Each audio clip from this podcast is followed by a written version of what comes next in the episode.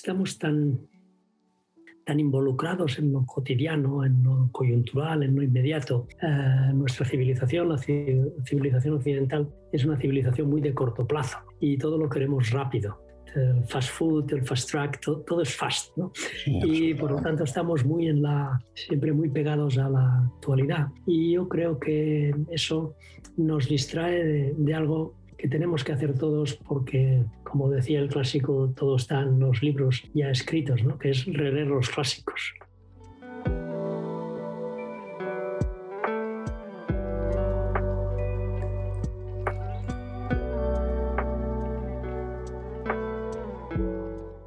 Nuestro inspirador de hoy nos lo pone en bandeja para hablar de clásicos. ¿Por qué leer los clásicos? Esto mismo se preguntó el escritor Italo Calvino en un ensayo maravilloso publicado después de su muerte, en 1991. El libro lógicamente se titula ¿Por qué leer los clásicos? Pues eso, ¿por qué leerlos? Italo comienza el libro definiendo qué es un clásico y luego pasa a desarrollar su visión sobre 20-25 clásicos para él fundamentales. Pero no creo que sea necesario definir, como hace él en su libro, qué es un clásico. Todos lo sabemos. Son esos libros perennes que han sobrevivido al paso de los años, bien siglos o solo unas pocas décadas. Cada uno tiene su referencia de clásicos. Para unos puede que se trate del Quijote, la Ilíada o Meditaciones, pero para otros puede que sea el Gran Gatsby, Viaje al centro de la Tierra, Los Tres Mosqueteros o el Alcohol Matés. Pero todos sabemos de qué hablamos cuando hablamos de clásicos. De las 14 definiciones o razones que nos da Calvino, la más importante de por qué leer un clásico, para mí, es la onceava que nos dice que un clásico, tu clásico, es aquel que no puede serte indiferente y que te sirve para definirte a ti mismo en relación y quizás también en contraste con él. Un clásico es el que te llega a ti, al margen de expertos, profesores o críticos. Es aquel que nos cambia irremediablemente, aquel que se convierte en parte íntegra de nuestro ser desde su lectura en adelante. Un libro, en definitiva, que, más allá de la última página, nos acompaña como fiel amigo al que siempre podemos consultar en situaciones de crisis. Como decía Cervantes al hablar de libros, en algún lugar de un libro hay una frase esperándonos para darle sentido a la existencia.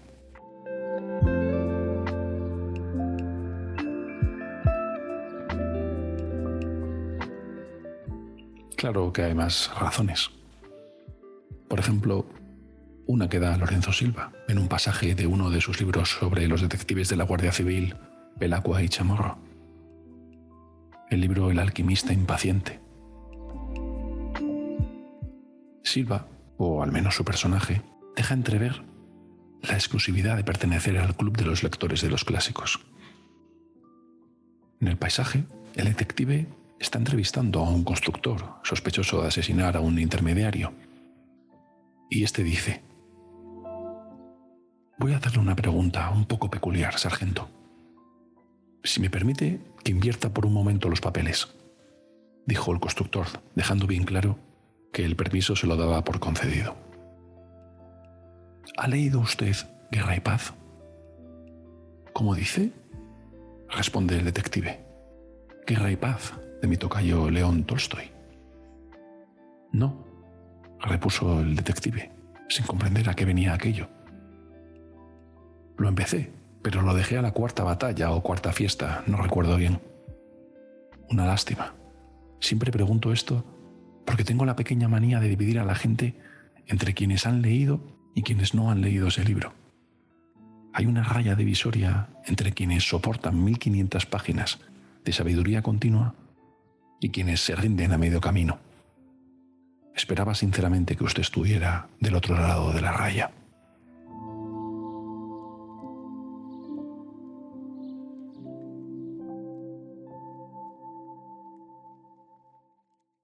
Pero no pensemos en leer clásicos como una tarea difícil. Calvino insiste en que no hay que sentirse obligado a leer una lista de libros imprescindibles. Si no salta la chispa, no hay nada que hacer.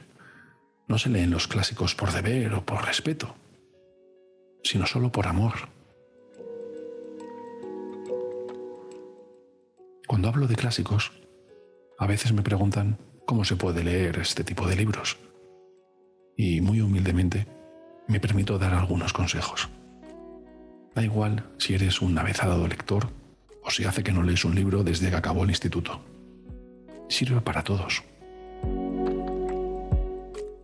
Lo primero, encuentra ese clásico que te llame, que quieras haber leído desde siempre, que creas que puede gustarte, que la temática es de tus preferidas, que te haya recomendado alguien que admires. Encuentra ese libro, da igual la edad, la extensión o la dificultad de la prosa. Lo más importante es que el clásico que te propones te motive. Después, encuentra una edición que te guste. Hay ediciones de clásicos que son infumables, tan antiguas que casi da pereza leerlas solo con mirar sus páginas y tipografía. Busca esa edición que te gustan las letras, la portada, la ligereza si se trata de obras extensas y es mejor tener en varios volúmenes. A veces para este tipo de obras la gente prefiere libros digitales porque suelen ser más cómodos. Da igual. La edición que te guste, la que tenga dibujos, da igual. Tercero, márcate un tiempo o un número de páginas pequeño que leerás cada día. Da igual cuándo, al dormir, de camino al trabajo, en el baño, da igual. Pero márcate un objetivo diario muy pequeño. Puede ser un capítulo, dependiendo de la extensión o apenas 6, 8, 10 páginas. Lo más importante es que sea poco tiempo o pocas páginas para hacerlo alcanzable. Y en este tipo de libros no hay prisa. Además así se puede compaginar su lectura con otros libros. ¿Qué prisa hay en leer estos clásicos? ¿Qué más da unos meses, un año, dos años? Después ataca el texto, interactúa con el subraya, pinta en los bordes, marca las páginas. También si es digital, se puede hacer. Además de conseguir que las citas e ideas se graben con más fuerza en tu cabeza, también así conseguirás más unión con el libro y su lectura. Como quinto consejo, es fundamental tener un diccionario a mano. Algunos clásicos usan palabras desconocidas que no suelen ser necesarias para entender la trama, pero que sin duda enriquecen nuestro conocimiento de la historia y nuestro lenguaje. Mola mucho añadir una palabra nueva a nuestro vocabulario y que luego podamos usarla en nuestro día a día. A veces los textos son tan complicados que está bien tener un libro con notas para explicar la historia o el contexto en el que se escribieron y así poder llegar a apreciarlo totalmente. 6. Pasa como puedas las partes duras del libro. En muchos clásicos hay partes que son imposibles de digerir o siquiera entender. No merece la pena el suplicio de detenerse en ellas. Mi consejo es pasarlas. Bien leyendo a través, así un poco rápido o saltándola también aún tienes riesgo de perderte detalles del clásico, pero es mejor avanzar y no suele impedir que sigas la trama. El verdadero riesgo es detenerte en esas partes y que acabes abandonando el libro. Por último, aprovecha momentos de motivación. Si pasas una época en la que realmente te apetece leer mucho de más de este clásico, aprovechala y dale un empujón de lectura. Habrá otros momentos en los que te apetezca leer otras cosas o no leer, y no pasa nada. Pero cuando te pase con el clásico, sigue con él.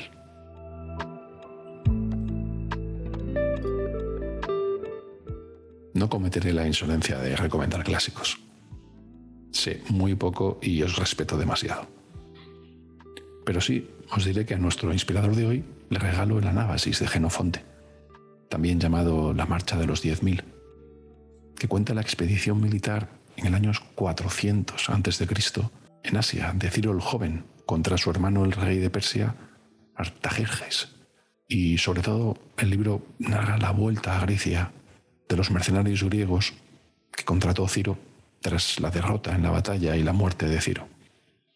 Es una historia de derrota, una aventura de vuelta a casa para estos soldados griegos, que exigirá todas sus fuerzas físicas y psicológicas, toda su fe, su destreza, su inteligencia, es con toda seguridad una de las mayores epopeyas de la historia. Y también le regaló la Divina Comedia de Dante, que sabía que quería. una obra escrita a principios de los años 1300, siglo XIV. Aunque han pasado 700 años desde la muerte de Dante, su estremecedor poema épico, su libro, sigue siendo relevante.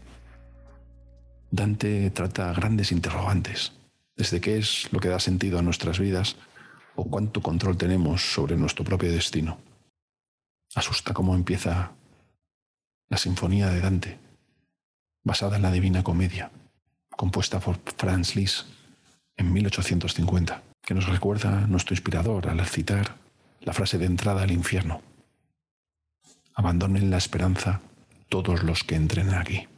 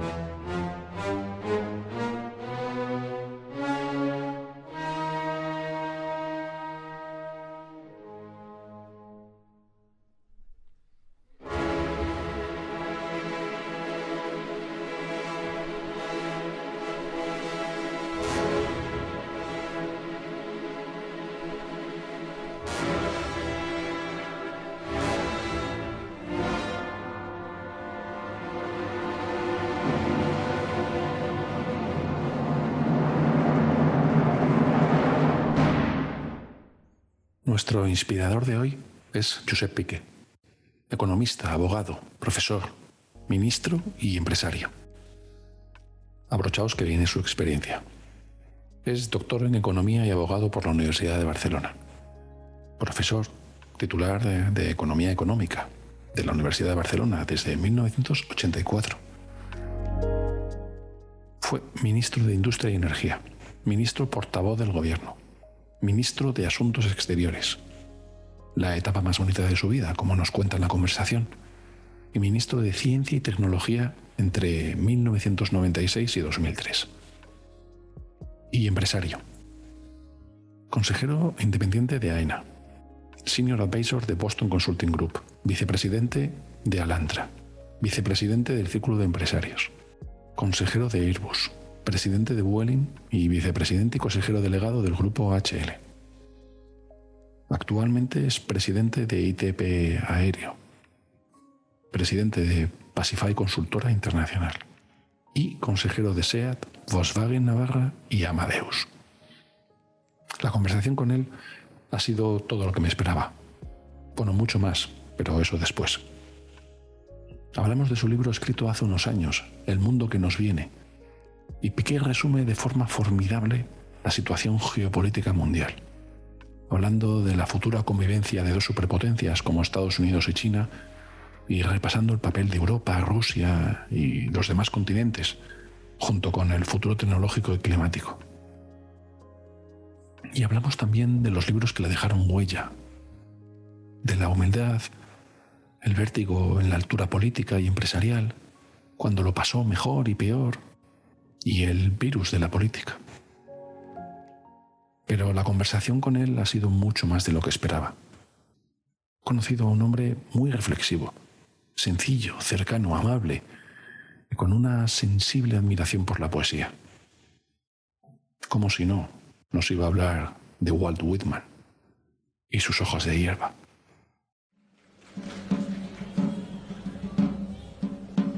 Dice un poema de Whitman.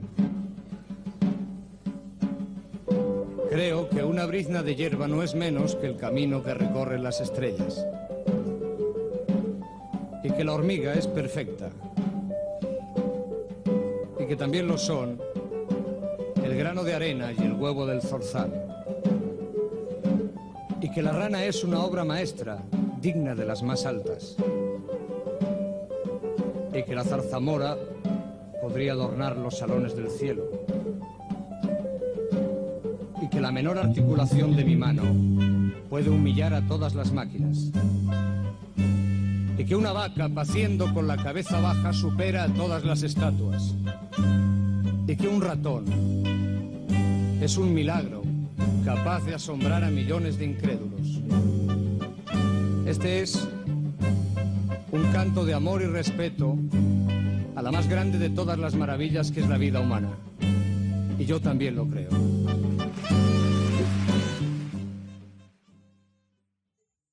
Gracias, Serrat, por leernos una de sus más famosas poesías, Canto a mí mismo. Whitman es uno de los poetas americanos más famosos. Nació en 1819 y fue ayudante de imprenta, tipista, esos que cambiaban las letras de las máquinas de impresión. Fue editor a tiempo parcial, escritor a veces, periodista de poca monta y profesor cuando necesitaba dinero. Nada le satisfacía. En 1850, a los 31 años, decidió dejar como decía él, de competir por las recompensas habituales y convertirse en poeta. Cinco años más tarde, en 1855, editó y prácticamente se autopublicó la primera edición de Hojas de Hierba. El nombre tenía truco. Hojas se refería a las hojas de papel de baja calidad donde se imprimían los trabajos de menos caché. A esos trabajos el mundo editorial los llamaba hierba. En 1892, a los 62 años, Walt Whitman moría. Más de mil personas, en menos de tres horas, visitaron el féretro expuesto en su casa en Camden, Nueva Jersey.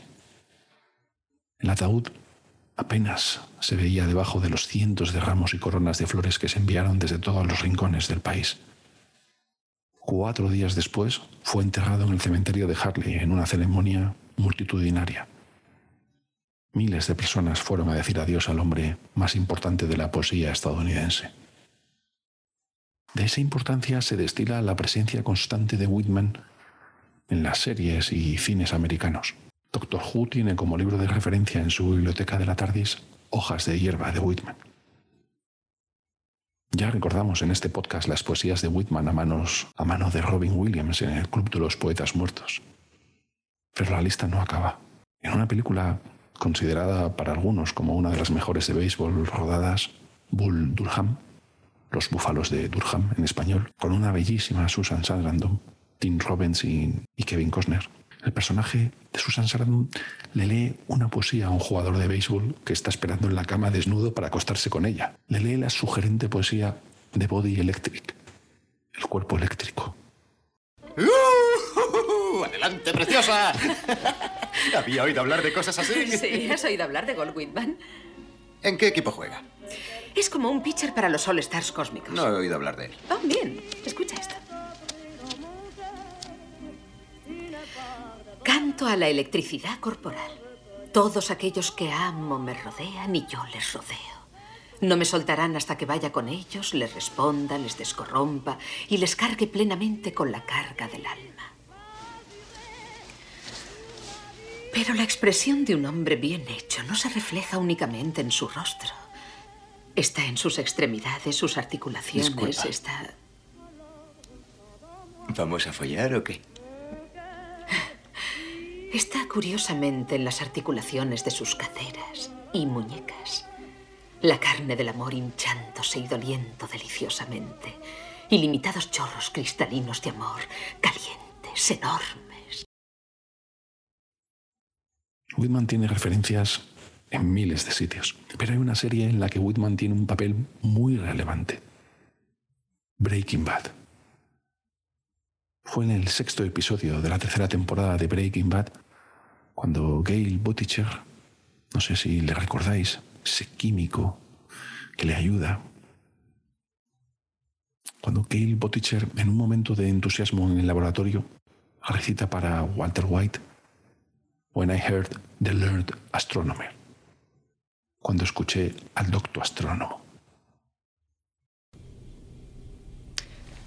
Gail, me pregunto, ¿cómo has...?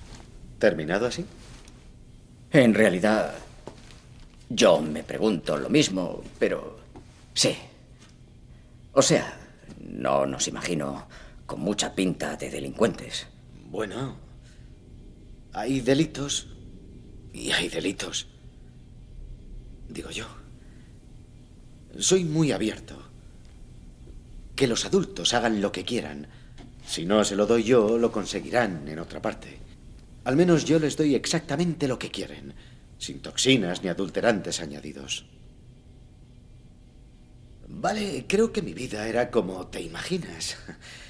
Me sacaba el doctorado en Colorado con una beca del NSF y me iba bien. Pasaba por el aro, besaba el culo a todos, atendiendo a todo eso que no es química, con lo que uno se encuentra ocupado. Conoces el mundillo. Eso no es lo que yo quería hacer. Yo adoro el laboratorio. Porque es mágico, ¿verdad?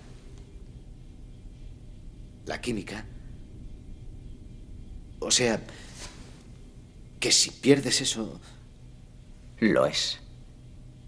Es mágica. Siempre lo es. y pese a todo pensaba en ese gran poema de Whitman. Cuando escuché al docto astrónomo... No, no me lo sé. da igual. ¿Me lo recitas? lo haré de pena, pero sí. Muy bien, pues... No, no, venga, venga.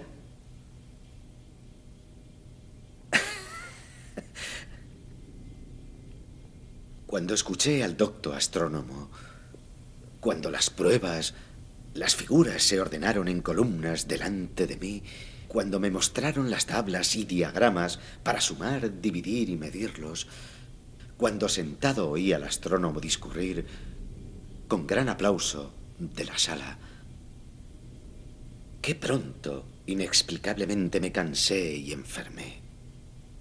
Hasta levantarme e irme, y me fui a caminar solo en el místico húmedo aire nocturno. Y de vez en cuando miré en perfecto silencio a las estrellas.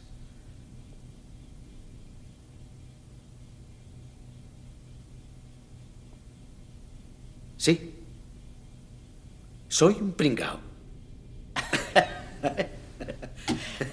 Bravo.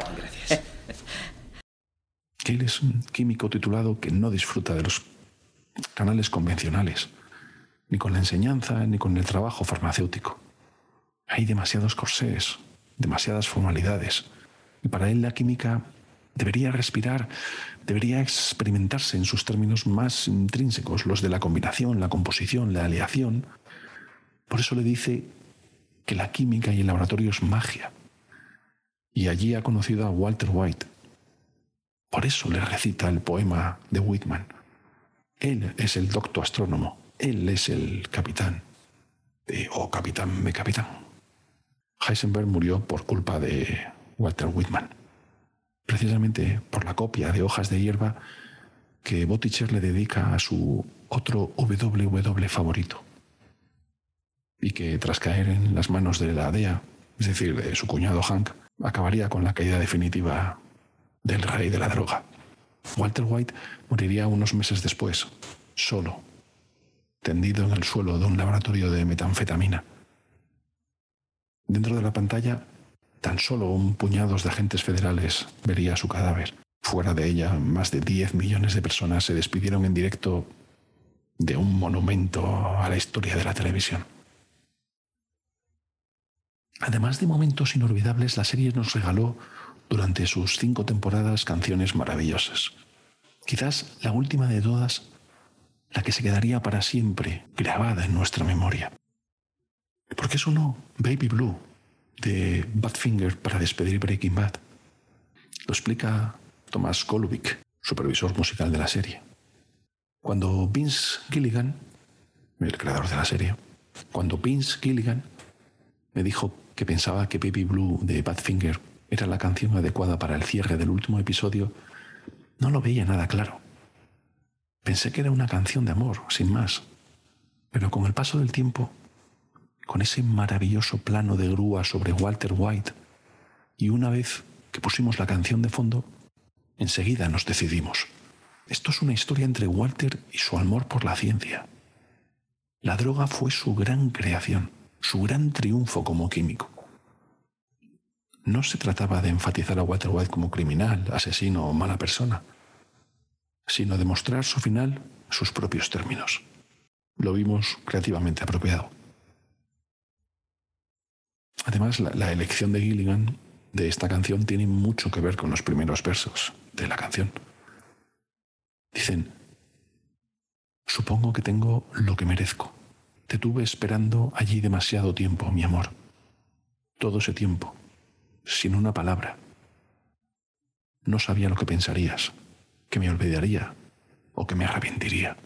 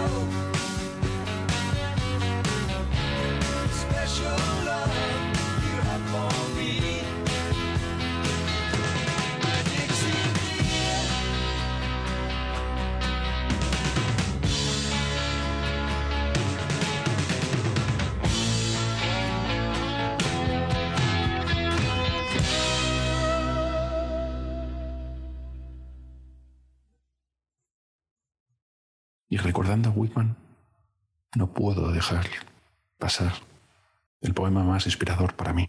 Me atrevo a leerlo. No te detengas, de Walt Whitman. No dejes que termine el día sin haber crecido un poco, sin haber sido feliz, sin haber aumentado tus sueños. No te dejes vencer por el desaliento. No permitas que nadie te quite el derecho a expresarte, que es casi un deber. No abandones las ansias de hacer de tu vida algo extraordinario. No dejes de creer que las palabras y las poesías sí pueden cambiar el mundo. Pase lo que pase, nuestra esencia está intacta. Somos seres llenos de pasión. La vida es desierto y oasis. Nos derriba, nos lastima, nos enseña, nos convierte en protagonistas de nuestra propia historia. Aunque el viento sople en contra, la poderosa obra continúa. Tú puedes aportar una estrofa. No dejes nunca de soñar, porque en sueños es libre el hombre. No caigas en el peor de los errores, el silencio. La mayoría vive en un silencio espantoso. No te resignes, huye. Emito mis alaridos por los techos de este mundo, dice el poeta. Valora la belleza de las cosas simples se puede hacer bella poesía sobre pequeñas cosas, pero no podemos remar en contra de nosotros mismos. Eso transforma la vida en un infierno. Disfruta del pánico que te provoca tener la vida por delante. Vívela intensamente, sin mediocridad. Piensa que en ti está el futuro y encara la tarea con orgullo y sin miedo. Aprende de quienes puedan enseñarte las experiencias de quienes nos precedieron, de nuestros poetas muertos, te ayudan a caminar por la vida. La sociedad de hoy somos nosotros, los poetas vivos. No permitas que la vida te pase a ti sin que la vivas. Gracias, Walt. Gracias, Josep, por recordarnos a Whitman. Sin más dilación, Josep Piqué, un inspirador con el mundo en la cabeza.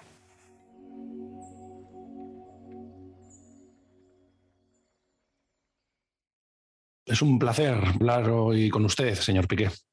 Muchísimas gracias. También es un placer para mí.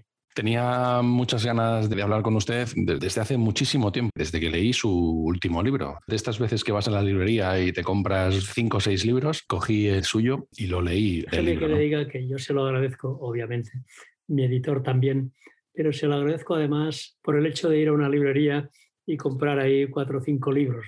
Eh, yo creo que eso lo tenemos que, cuidar, mimar y preservar. yo recuerdo cuando era joven universitario, pues que nos íbamos dos o tres amigos de librerías. Eh, íbamos recorriendo pues diferentes librerías a ver lo que había, las novedades. Entonces apenas podíamos comprar eh, uno, ¿no? Pero bueno, si habíamos hecho algo de, de, ahorro, pues nos comprábamos al final incluso alguno. Y bueno, esa tradición yo creo que no hay que perderla.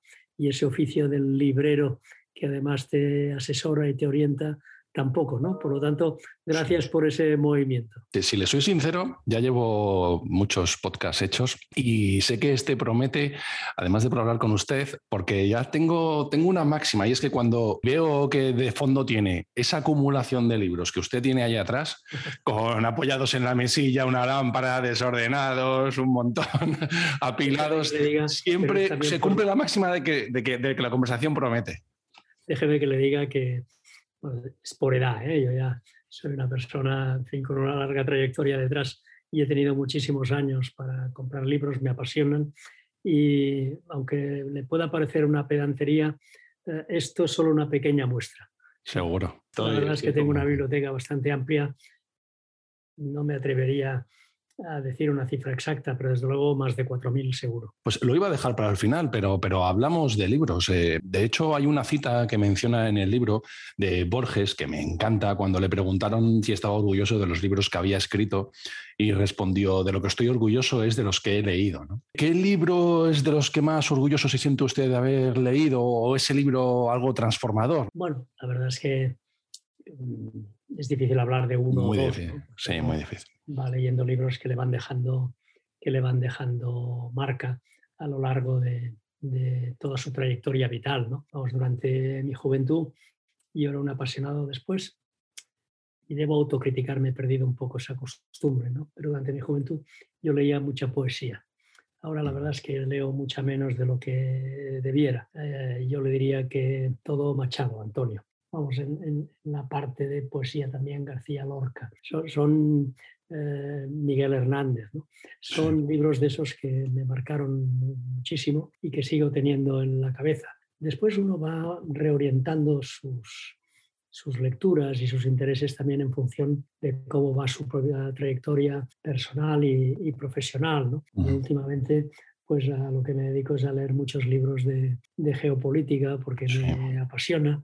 De vez en cuando hago una transgresión. Eh, ahora estoy leyendo de vez en cuando, pero se puede hacer así, ¿no? O releyendo, mejor dicho, a Walt Whitman, a Hierba. Pero bueno, ahora como intelectualmente pues eh, digamos, el tema que más me motiva, más allá de mis actividades empresariales o, u otras actividades non-profit. Bueno, si tuviera que hablar de libros de geopolítica, hay uno que me marcó eh, especialmente y que es previa, que es previo, la lectura es previa a mi entrada en la actividad política. ¿no? Eh, le voy a contar una anécdota. Cuando recibo una llamada en el lejano año 96, hace nada menos que 25 años, del entonces presidente electo del, del, gobierno para formar parte de su gobierno, yo estaba leyendo un libro, Diplomacia de Henry Kissinger.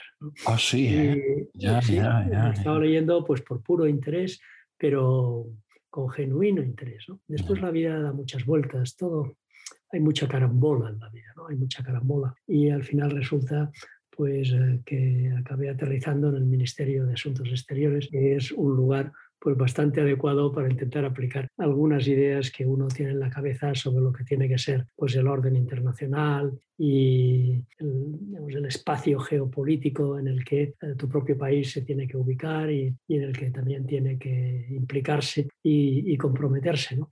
Pero efectivamente ese fue un libro que, que, me marcó porque pensé que cosas más interesantes y al mismo tiempo algunas de ellas pues criticables y otras incluso moralmente inquietantes, ¿no? pero qué cosas más interesantes dice, dice este escrito un libro escrito en su época claro ese libro que se escribió en los 50 no yo creo que más tarde más tarde escrito eh, después de que él dejara la por lo mm. tanto estamos hablando a lo mejor de, de finales de los 70 pero vamos Mira, ya que estamos hablando de libros, a mí me gusta regalar a, las personas con las que hablo un libro, ¿no? Eh, detalle a, su tiempo, que es, eh, considero que es tan valioso como, como, el que más. Y me han chivado que a usted le haría ilusión y le regalara la Divina Comedia de Dante. Y así lo haré.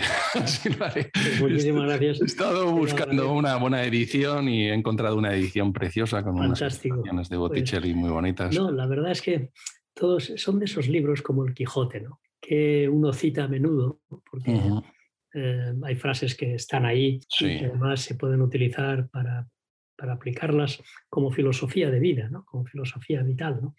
Eh, ¿Quién no ha utilizado esa frase del Dante en la Divina Comedia de, del cartel a la entrada del infierno? ¿no? Lasciate ogni esperanza, abandona toda, toda esperanza. ¿no? Eh, pero yo creo también que y ahí tengo que hacer digamos, un esfuerzo de, de rehabilitación conmigo mismo. Eh, estamos tan, tan involucrados en lo cotidiano, en lo coyuntural, en lo inmediato. Eh, nuestra civilización, la civilización occidental, es una civilización muy de corto plazo y todo lo queremos rápido el fast food, el fast track, todo, es fast. ¿no?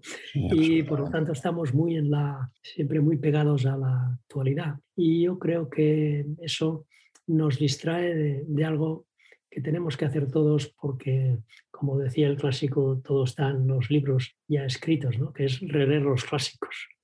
Y muchas veces pues eso lo abandonamos. No siempre es fácil. ¿no? Yo le debo confesar que el Dante, Dante es una maravilla y retrata perfectamente una, una época y le agradezco enormemente que quien le ha chivado eh, eso, pues quiere decir que me conoce bastante bien. Sí, no, es que me dijeron que, que, sí, que lo que lo había prestado y que no volvió y que tenía, tenía la ilusión de tenerlo en la biblioteca. Pero como quería además sorprenderle, y mire qué casualidad que estábamos hablando de clásicos y de geopolítica, estoy totalmente de acuerdo con usted con el tema de los clásicos. ¿no? Yo con 20 años, cuando leí ese famoso libro de por qué leer a los clásicos, la verdad es que me abrió la mente y aproveché esa edad para leer muchos de ellos. Uno que me interpeló de una forma bastante, bastante especial y además también por inesperado, ¿no? Que es el anábasis de Genofonte, ¿no? ese viaje que hace en los 10.000 de retirada después de una expedición fallida desde Persia. Eh, me pareció un libro, me, sorprendió porque no me esperaba que, pudiera leer en los clásicos ese tipo de aventuras, con un componente además de geopolítica importante, porque habla de toda esa encrucijada. ¿no? estamos hablando también de los griegos clásicos.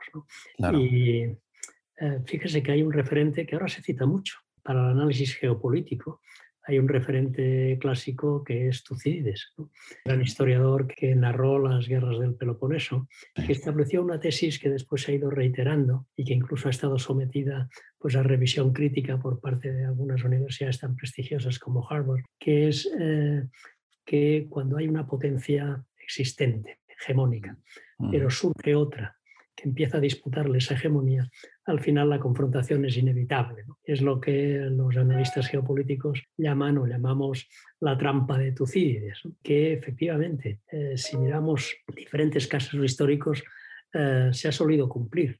Hay alguna excepción. Hay alguna excepción, por ejemplo, eh, España y Portugal al inicio de la era de los descubrimientos estaban destinados a enfrentarse.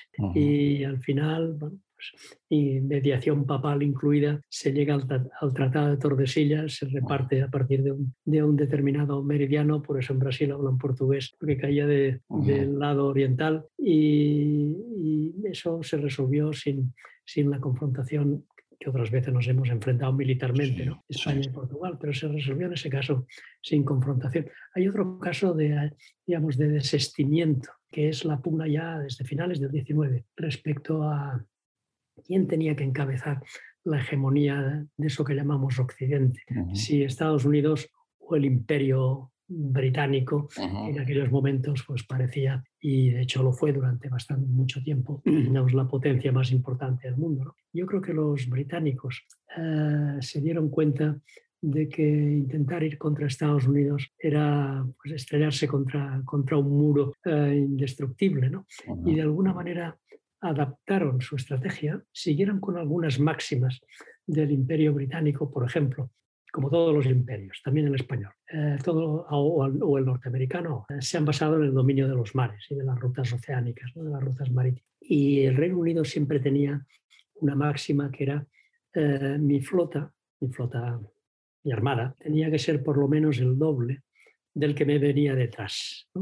Y mantuvieron esa política durante muchísimo tiempo hasta que en el caso de Estados Unidos decidieron yo esta carrera no la puedo seguir, limito mi máxima al continente europeo y eh, asumo que la, asumo con dificultades, ¿eh? que la hegemonía va a pasar a Estados Unidos, cosa que se vio con claridad ya en el siglo XX y sobre todo cuando acaba la Segunda Guerra Mundial y el Reino Unido tiene que asumir que la libra deja de ser eh, la moneda de referencia, que las normas internacionales eh, las dictan en Bretton Woods en contra de la opinión del representante del Reino Unido, que era Keynes, nada menos. ¿no? Pero volviendo, volviendo al, hilo de la, de la, reflexión inicial, ¿no? Tucídides ha sido un referente extraordinario para, para, muchas, para muchas cosas, por no hablar de algo que, que yo creo que a todos nos ha fascinado cuando lo leímos también de jóvenes, ¿no? Me refiero tanto a la Odisea como, como a... Sí, por supuesto, claro. Pues, em, Esta idea de Tucídides es la que más me gustó de todo el libro, ¿no? Porque el libro es un compendio fantástico, que luego además hemos, hemos, hemos leído otras reflexiones tuyas en artículos y en entrevistas, eh, pero es un análisis muy bueno sobre Europa, eh, China, Rusia, el, mundo árabe, pero esa idea de Tucídides que decías que rebates en cierto modo, ¿no? Cuando hablas de que eh, la serenidad de un liderazgo mundial, ¿no? Dices en el libro, siglos de comercio y décadas de globalización han, hecho su trabajo. Han tejido una red que hace imposible plantear el futuro de las relaciones internacionales como un juego de suma cero. Aquí planteo la idea de una síntesis global que es más probable, es más deseable, y tiene sentido, ¿no? Esa sustitución de superpotencias parece que puede que no suceda, ¿no? Y que en el fondo sea una especie de, acuerdo global para no estropearnos demasiado el sistema que tenemos montado. Bueno, en algunas cosas sí, ¿no? Yo creo que probablemente eh, hoy sería menos optimista que cuando escribí el libro. Sí, en serio, ¿tanto ha cambiado la situación? Y le digo, le digo por qué, ¿no? Eh, porque ahí, mm, aparte de una reflexión, digamos, de carácter, de carácter académico, intelectual, si se quiere, había también un componente de, desideratum, ¿no? Que dirían los clásicos, o de wishful thinking, que decimos ahora, ¿no? Eh, efectivamente, hay temas que como son globales, no tienen solución si no se abordan de una manera global el medio ambiente es el ejemplo paradigmático. Las pandemias son otro ejemplo paradigmático. Son fenómenos que por definición no conocen fronteras y que por lo tanto para su, correcto abordaje lo que necesitamos es eh, cooperación internacional, fijación de objetivos comunes y trabajar todos en la misma dirección. Pero hay otros terrenos en los que eh, la pugna entre potencias eh, hemos visto en los últimos tiempos eh, cómo se ha recrudecido. Eh, yo hablo en el libro del repliegue americano. Ahora utilizar esa expresión se ha puesto muy de moda con, con la salida como mínimo precipitada de Afganistán, ¿no? pero es evidente que Estados Unidos se está replegando, que ha concentrado su atención geopolítica en lo que ellos definen como, y es verdad, como su principal adversario sistémico, no solo económico, político. Sistémico, efectivamente. Sino sistémico, de, ideas. De, manera de entender cómo organizamos la economía, la sociedad, la política. Valores.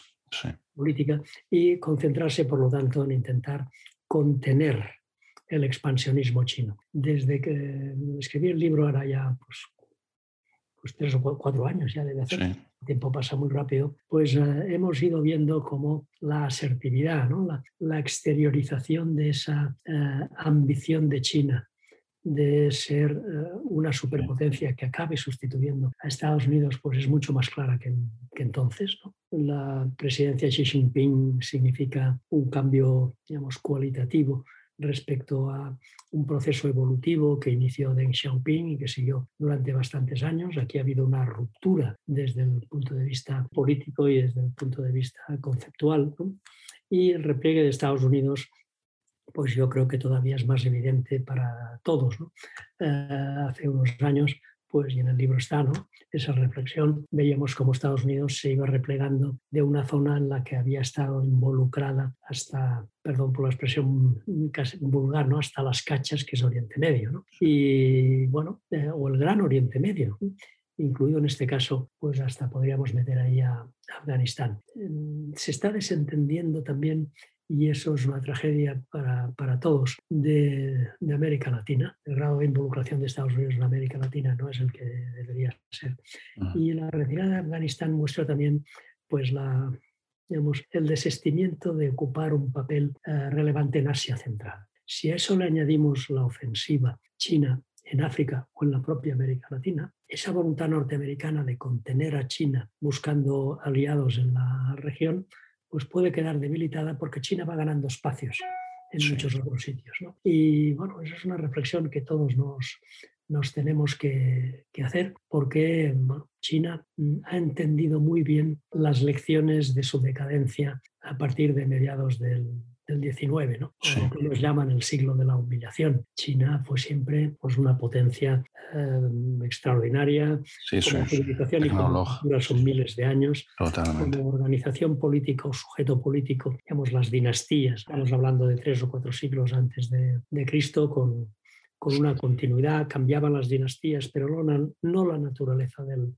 del poder. ¿no? E, esa voluntad hegemónica en, en, Asia, que tiene sus propias características, pues se basaba en una superioridad tecnológica también. En vano, los chinos inventaron la pólvora o la brújula, que no es o incluso los espaguetis para enfado de los italianos. Pero ah, China no hace la revolución industrial porque no vive la ilustración, eh, no vive el siglo de las luces y eso le lleva a una inferioridad tecnológica y por lo tanto también militar que eh, explica la irrupción de las potencias europeas y después también de Japón y de Estados Unidos, eh, iniciando pues, su declive, su subordinación a intereses extranjeros incluso su pérdida de soberanía. Y China mm, ha aprendido eh, esa lección y sabe que si quiere volver a ser una potencia hegemónica, inevitablemente eso tiene que ir ligado al dominio de las nuevas tecnologías.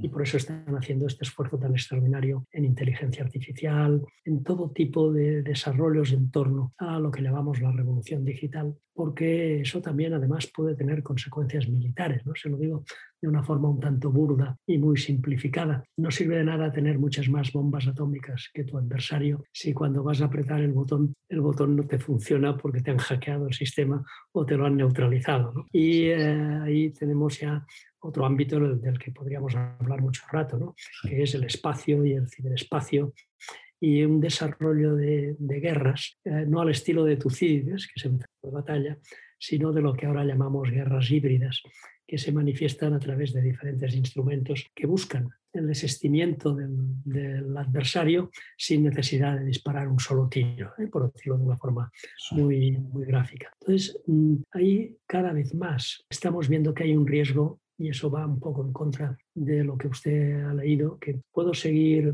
asumiendo, pero con más matices probablemente. ¿no? Cada vez más estamos asistiendo a un fenómeno de decoupling, que llaman los anglosajones, de desacoplamiento entre un mundo regido por eh, las normas y los valores eh, de China y otro mundo que estamos regidos por las normas y valores que hemos dado en llamar convencionalmente occidentales. ¿no? La democracia representativa, la economía de libre mercado basada en la iniciativa privada, sociedades abiertas en las que la libertad y la igualdad del individuo son fundamentales. Eso no es así en eh, otras civilizaciones y en otras culturas, desde luego no lo es en China, lo acabamos de ver en Afganistán, lo vimos ahí lo que ha habido, entre otras cosas, es una clara incapacidad de Occidente de aprender, de comprender la naturaleza de esas sociedades pensando que eh, podíamos aplicar mecánicamente eh, nuestra manera de pensar a gente que, que no piensa como nosotros, porque viene de culturas, ellos no conciben el Estado-nación que surge en Westfalia como lo concebimos nosotros. ¿no? Eh, no basan en el individuo, digamos, eh, el centro de la actividad. Es una de las cosas que más me gusta de leerle y de, usted, es que eh, muestra mucha humildad de ideas geopolíticas. Los que vivimos en Occidente estamos totalmente condicionados por, por las noticias, nuestra forma de ver la vida, pero la realidad es que hay pues no sé, 4.000, 5.000 millones de personas que viven en unos valores absolutamente distintos a los nuestros. Y, es que se nos olvida y además damos por, hecho que son, damos por hecho que son mejores porque así lo entendemos y así lo creemos. Pero demuestra usted en el libro y en sus artículos una humildad de decir, hey, chicos, esto esto no es lo que reina en otras partes del mundo. Esa humildad es muy necesaria. No solo estar compartida ¿no? Eh, en, el mundo occidental. Sí, porque además esa, esa creencia de la superioridad de nuestros valores, que yo íntimamente, digamos, asumo como, como mejores. Sí. A todos nos gusta la libertad, la igualdad eh, de todo tipo, de oportunidades, la igualdad de género, o sea, a todos eh, nos, nos gusta y no estamos dispuestos a renunciar a ello. ¿no? Eh, el hecho de que los conflictos se diriman de manera pacífica y dialogada, eso es lo que llamamos pues, los valores propios de Occidente. Pero eh, una cosa es eso y la otra es eh, intentar imponerlos primero por la fuerza de las armas y segundo intentar hacerlo sin tener en cuenta el punto de partida de sociedades que son muy, muy distintas. ¿no? Claro, y eso nos debería llevar a, a mucha mayor humildad, porque, por ejemplo, la situación actual en Oriente Medio tiene bastante que ver con lo que hicieron los, hicimos los europeos, particularmente en este caso Francia y el Reino Unido, cuando después de la Primera Guerra Mundial y se desmorona el Imperio Otomano, deciden dos diplomáticos, Sykes y Picot, y por eso se llaman los acuerdos Sykes-Picot, deciden partirse Oriente Medio en zonas de influencia, incluso a veces trazándolo solo hace falta ver un mapa mundi como en África, ¿no? Eh, trazándolo con un tiralíneas. ¿no? Las fronteras son absolutamente artificiales sin tener en cuenta pues, vínculos tribales, vínculos étnicos, vínculos lingüísticos, vínculos religiosos. Y eso ha dado lugar a, un remedio de estados-nación, pero que no se corresponden con la naturaleza de las relaciones sociales de esos, de esos países. ¿no? Y por eso hemos cometido tantos errores en, Oriente Medio. Y al final hemos salido pues bastante, bastante escaldados, escaldados ¿no? Pero la humildad no es algo que deba aplicarse solo a eso. ¿no? Fíjese usted, grandes analistas, ¿no? los servicios de inteligencia de todo el mundo, con unas capacidades y unos recursos en muchos casos pues, muy importantes. ¿no? no supieron prever, pues no sé, eh, la caída del muro, la caída súbita del muro de Berlín, los atentados del 11 de septiembre, la crisis financiera del 2008. O sea que la humildad es siempre una característica que vale para, para la geopolítica y para la vida. Sí, total. Las cosas, claro, porque eh, yo creo que el, el, principal antídoto contra la inteligencia es la soberbia. Eh, yo he conocido, usted seguro que también, ¿no? Personas muy inteligentes, pero que malgastaban y desperdiciaban su inteligencia por la soberbia. Sí. Eh, uno de mis referentes académicos, que, que usted conocerá, Fabián Estapé, catedrático de política económica en la Universidad de Barcelona y personaje muy notable, muy peculiar, me dijo un día, mire Piqué, no olvide nunca que hay personas a las que las subes en un taburete y se marean por la altura. Procure que a usted no le pase nunca. Y esa es una lección que he procurado mantener porque mm, siempre hay maneras alternativas de ver las cosas maneras distintas. Yo en ese sentido suelo decir que liberales somos muy pocos, ¿no? pero en ese sentido soy un auténtico liberal ¿no? Eh, y creo que uno de los valores más importantes de nuestra sociedad es precisamente la tolerancia ante lo distinto, lo diferente y ante las opiniones distintas de ti y las personas que opinan diferente de, de ti. ¿Cómo consiguió que no le diera vértigo cuando estaba y está en primera línea política y empresarial? Perdón, es que no lo entendí. Sí, ¿cómo, cómo consiguió que no le diera vértigo ah. ese mal de altura, ¿no? Eh, en primera línea política, en primera línea empresarial? Es algo que me interesa mucho porque, como bien dice usted, he visto vidas destruidas por ese ego, por esa, por esa soberbia, y uno no quiere que le pase, pero es inevitable. Tiene puestos de responsabilidad y, y en mi caso, en muchas ocasiones he sido el último recurso. Yo ya no podía, no podía consultar con nadie, la decisión la tenía que tomar yo. ¿no? Eh, y eso te puede llevar a, pues, a dejarte llevar por el ego, decir, bueno, al final soy yo el que sabe de verdad lo que hay que hacer. Y yo creo que la manera de combatir eso es primero eh, escuchando mucho, escuchando mucho, ver los diferentes puntos de vista, pero al final te sientes obligado a, hacer lo que tiene que hacer alguien con responsabilidad y es tomar la decisión y asumir sus consecuencias, ¿no?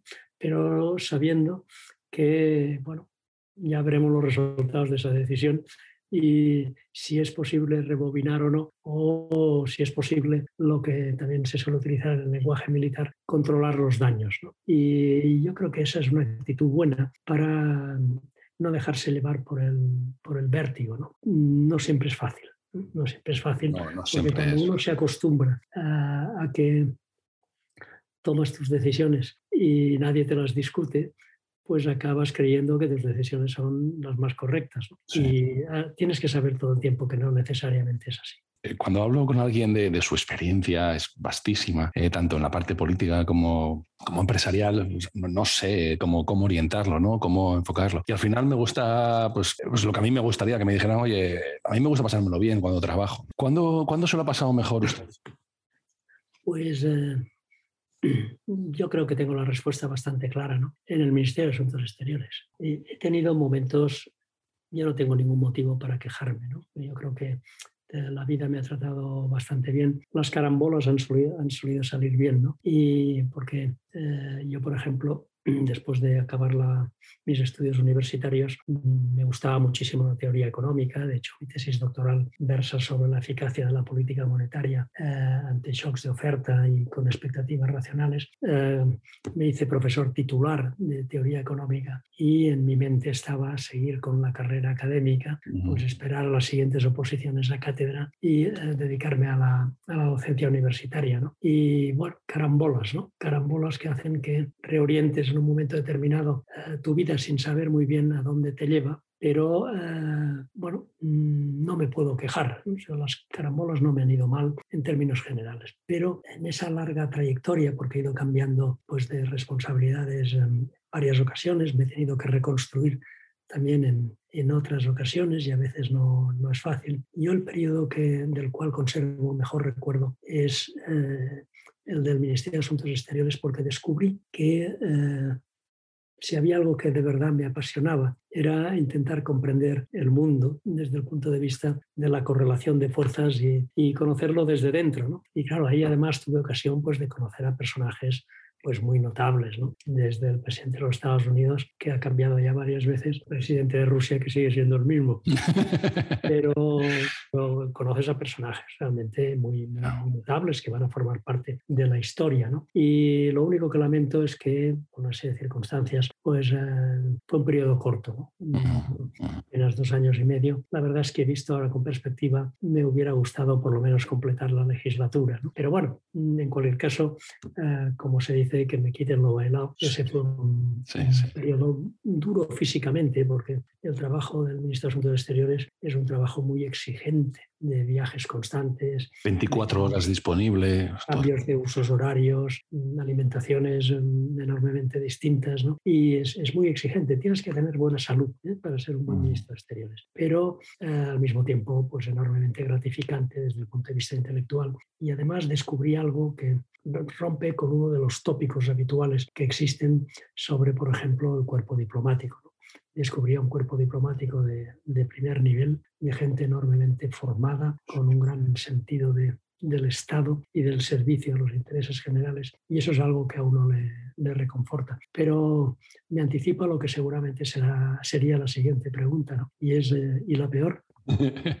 lo digo sin, mi paso por la política catalana, visto ahora con retrospectiva, pues eh, no resultó precisamente el periodo más gratificante de mi vida. Eh, primero porque era el segundo, no el primero, ¿eh? el segundo partido de la oposición, en unos momentos en los que la política catalana empezaba ya a tener una deriva que ha llevado pues, a, la situación que hoy conocemos. Y yo me sentía, pues primero, bastante impotente respecto a intentar que, esa deriva no, se profundizara.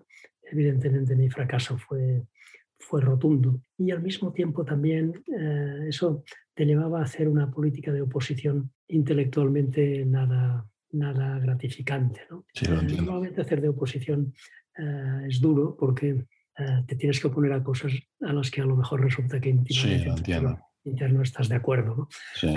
Mm, bueno, digamos, esa, esa actitud de oposición leal y constructiva no siempre es fácil de implementar porque tienes tus presiones internas y, tu propio electorado y tu propio partido pues, pues, te está diciendo por ahí no, no tenemos que seguir. ¿no? Y eso hace que uno se vaya sintiendo pues, progresivamente incómodo y aunque pasé casi cinco años de mi vida ahí, eh, mi salida de, no solo de la política catalana, sino que entonces tomé la decisión de abandonar la actividad política, pues para mí resultó un, un alivio. ¿no? Sí, eh, precisamente por eso, porque yo tengo muchos amigos políticos y algunos de ellos son absolutamente brillantes. Y hablan de usted y además se nota que tiene una cabeza, pues, vamos a decirlo, buena. y, y siempre me asombra ¿Por qué se meten en política? Siempre me asombra. Es esa, es esa función. Usted habla del virus de, la política, que no, que no, tiene antídoto, ¿no? Pero sacrifican vidas laborales absolutamente fascinantes. Bueno, no hablamos de sueldos, por una función pública que los que no la sentimos no acabamos de comprender, ¿no? En, su caso, que era una vocación, su, padre era político, alcalde. Bueno, eh, era... por carambola, pero sí. También, sí. También porque era una época distinta, ¿no? Mi padre era, era pues, directivo de una empresa en mi pueblo, en Vilanova y la Geltrú, una empresa, por cierto, concesionaria de SEAT en la época de los 600 y los 850, ¿no? Y bueno, eh, un poco por, también por compromiso personal, de decir, bueno, pues mm, voy a ver si puedo servir a, a mi pueblo en este caso. ¿no? Y bueno, pues entró en el consistorio, después acabó como alcalde, se siguió dedicando a la política y bueno, mi padre falleció ya hace tres años, eh, cuatro, cuatro ya va a hacer. Y tampoco me lo ha dicho nunca, ¿no? pero yo creo que en el fondo estaba arrepentido de haber continuado en la actividad política. Pero yo creo que ahí hay varias reflexiones a hacer a los que, digamos, tenemos el virus de la política inoculado, pero no no hay que confundirse. Hay que distinguir entre política y actividad política. O sea, el interés por eh, los temas políticos a mí me parece que es algo muy sano porque forma parte de una ciudadanía responsable y, y también comprometida con el conjunto de la sociedad, yo creo que tienes que mm, sobrepasar tu ámbito estrictamente privado y personal para pensar también en temas de, interés general o de interés eh, colectivo. Bueno, pues mm, la primera reflexión es ¿por qué?